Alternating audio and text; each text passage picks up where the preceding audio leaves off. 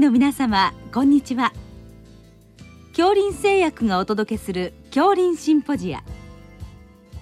毎週この時間は医学のコントラバシーとして一つの疾患に対し専門の先生方からいろいろな視点でご意見をお伺いしております。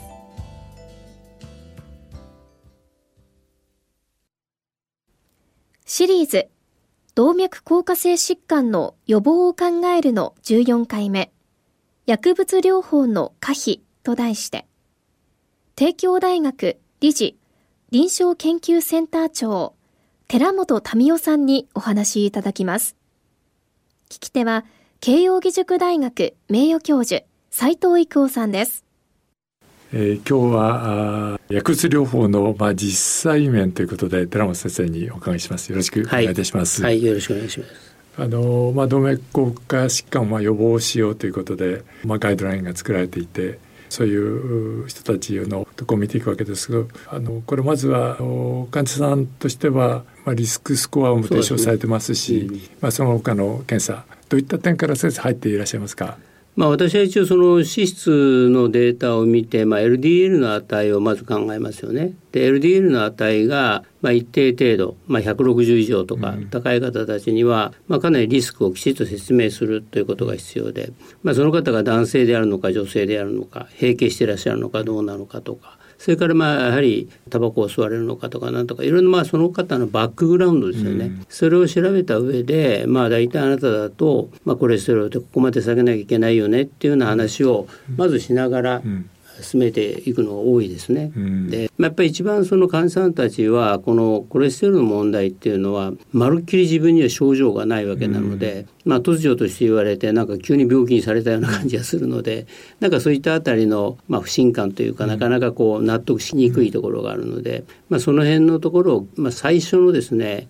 えー、まあ、2回か3回の診察はしっかりと患者さんと、うん、あのどういう問題があるのかってあたりをお話をした上で、うん、えー、次のステップに進むというやり方をしてますね。はい、はい、あのそこの基本がまあ重要ですよね。そ、ね、れで患者さん、まあ、あの1回だけだといろいろ聞いても、まあ、なかなかそうですね、理解しきれないんでね、それ繰り返しやはり最初にお話しするっていうことですね。そすね。そこすごく重要だと思いますね。まあ、私は大体そうですね。薬物療法とかそういったものっていうのは大体まあ診察して3回目とかそれぐらいからどうしようかって話をすることに大体してるんですけれども、うん、まあ、1回目はまあ検査をしてその方のバックグラウンドを見て、まあ、2回目ぐらいの時にちょっとこういうことにだけ注意してくださいというお話をした、うん1か月後ぐらいにもう一回次のもう診察をして、その時に下がってればもう問題ないんですけども、下がってない場合にはじゃあこれであなたのま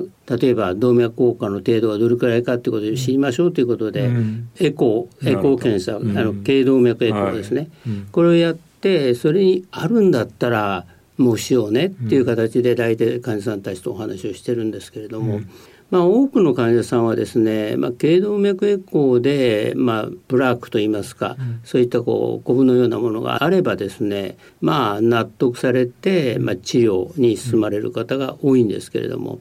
まあ、なかなかそれでもね、まあ、お薬に対するこうちょっとしたあ、まあ、拒否感というかそういったことがないわけではないんですけれども、まあ、そこはやはりお薬の説明をきちっとする。で私は、まあ、コレステロールだとか、まあ、中性脂肪だとかそういった脂質異常症の治療っていうのはもう最初のまあ、数回の診察が一番重要で、まあ、その後っていうのは比較的今は簡単になってきているので、まあ、そこがあの医者としての腕の見せ所かなっていうのを思っておりますけどね。なるほどはい、確かに思い当たるところがたくさんありますね。その患者さん自体あの最初にしっかり聞いてあのモチベーションがあっていらっしゃる方と、うん、まあ最初があの飛ばしてしまうと後になってあの患者さんに聞くと何のために薬飲んでるか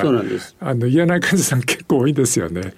だから最初にまあ納得していただく。それで特にこのいわゆるまあ先生のご専門のその高血圧にしても、うん、まあ高脂血症にしても、まあ、糖尿病にしてもそうなんですけどもやっぱり治療の継続性というのはすごく重要なことなわけでまあ、結局今までのいろんな治療エビデンスとかそういうものを見ていても大体5年ぐらいで有効性がようやく示せるという治療してですね示せるという状態ですしそれから今もうだいぶ長いスパンで見られているエビデンスもあるわけですけどそれ見てても十何年とかそれぐらいでかなりの差が出てくるってことが分かってるのでやはりそのきちっと長くそういうことをしていくっていうことにこそ意味があるので、うん、まあそうでないとやったことが水の泡になるわけですね、うん、まあそういったお話も割にしますね私は、うん、もうあのなかなかこう、お薬に対して少し抵抗感のある方たちにはもうそういうお話もすることしますね。はい。あのまあ、そういうことでしっかりあの会社さんとまあコミュニケーション、ね、時間を取って話していていらっしゃるわけですね。すねまあ本当に違うとこですよね。あのそれであの多分先生のあの診療ですと、まあ、そういったことで時間の管理って言いますかあの次はいつ来て次はいつ来てというようなことを予約で大体私のところは予約でやっております。はい、それであの先ほども言いましたけれどもその例えば最初にお話をしてお食事の注意とかそういったことをした上で、えー、まあ一月後大体一月ぐらいで大体効果出ますので、うん、一月後にもう一回見ましょうねっていう形で脂質を見るという形をするんですね。ただその時に重要なことはですね、うん、例えばその動物性の油がまあ非常に悪いわけですよコレステロールに関して言うと。うん、ですからまあこの1ヶ月は実験だと思って動物性の脂肪は取らないでちょっと来てごらんなさいと。そうするとですね、まあ、大体こう下がってる方、まあ、大体お食事の効果っていうのは10ないし20%、うん、一番効く方で20%ぐらい下がる方いらっしゃいますので、まあ、効くことが分かるとその食事の意味も分かるわけですね。うん。かといってそれじゃあお肉を一切やめなさいと言ってもなかなか一生やめるわけにいかないですね。うん。うん、ですからまあそういうことが分かった上でその後の生活をしていくっていうことがすごく重要なんでこの1か月割に勝負なんですね。うん、でその1か月経ったところでまず来ていただいてその次また予約をしていただいて今度は頸動脈の超音波検査をやって、頸動脈の超音波検査を見た上で、もう本当に治療に踏み込むかどうかっていうところを患者さんと話すという。ですからおそらく3か月ぐらいかけて患者さんの、まあ、治療お薬ならお薬の治療に入っていくっていうことがまあ、私のやってる方法ですね。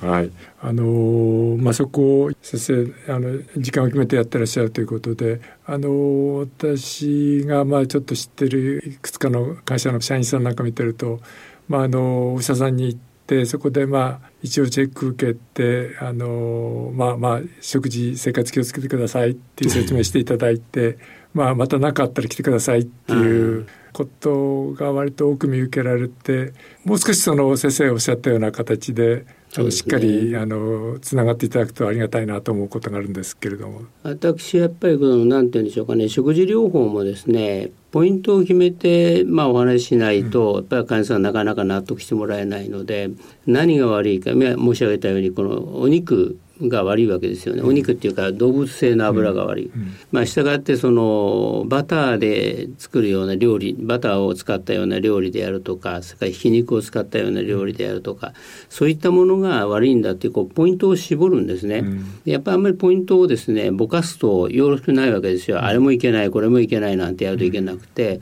まあ最初の一月ぐらいはきちっとそのポイントここだけ頑張ってやってくださいってやって、一月後ぐらいに見るっていうのが一番まあ患者さんが見やすいで、うん、でやっぱりこう下がってきたのを見ると患者さんたちは非常になんて言うんでしょうか、なるほどねという形で、うん、まあその次もやっぱある程度気をつけてやるようにはなりますよね。うん、ですからそこはすごく重要かなと思いますね。はい、わかりました。さてあのそれであの薬をまあ飲みましょうかということで。あの先生先ほどちょっとお話しいただきましたけどもどういったことで薬について一押しそうですね。あの薬の効果っていうのがまず例えばスタチン系のお薬だと大体今もう2 3 0コレステロール、うん、LDL コレステロール下げるということが分かってますので大体あなたの LDL の目標値はこれぐらいなので、まあこのスタチンを使うとこれぐらいですからこのスタジオを使うとこれぐらいということをちゃんと説明した上であの薬を使わないとなかなか難しいですね。うん、でそのスタチンなんかを使う時ってやっぱりその治療エビデンスってすごく重要だと思うんですよ。うん、でその治療エビデンスで例えばこれぐらいで2 3 0下がるとまあ、心筋梗塞だとか脳梗塞だとかそういったものを全部合わせたイベントですよね、うん、イベントが2 3 0下がるんだということをきちっと説明した上で、まあ、お薬を使っていくということを私はしてますね。ですからエビデンスっていうかそういうこう大きなあの研究のエビデンスですね、それをちゃんと説明しないとなかなか患者さんは何のために治療してるんだか分からなくなるので、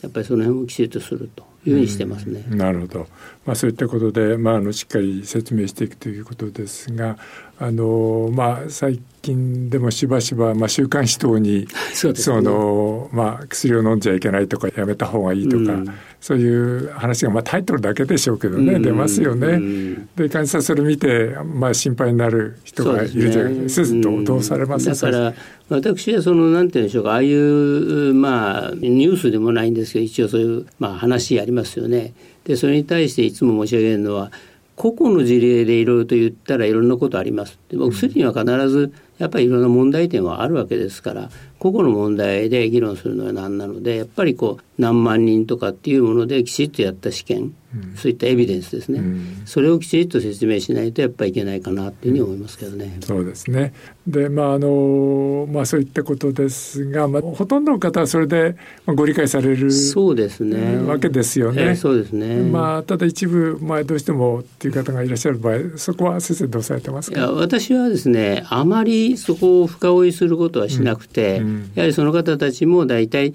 まあ3か月なり6か月後にもう一回来て、もう一回きちっと見た上でどうしましょうと次のことを考えるようにしてるので、まあゴールを決めて大体ここまでにどれくらいにしましょうということでお話をしてますね。そうね。まあそうい。う人たちもまあ心配してるわけですよね。そうですそうです。です。からやはりまあ、医療者としてはつながって一緒に見ていくという、ね、継続性がすごく重要だと思いますね。はい、はい、どうもありがとうございました、はい、どうもありがとうございました。シリーズ動脈硬化性疾患の予防を考えるの14回目薬物療法の可否と題して。帝京大学理事臨床研究センター長寺本民夫さんにお話しいただきました。聞き手は慶應義塾大学名誉教授斉藤育夫さんでした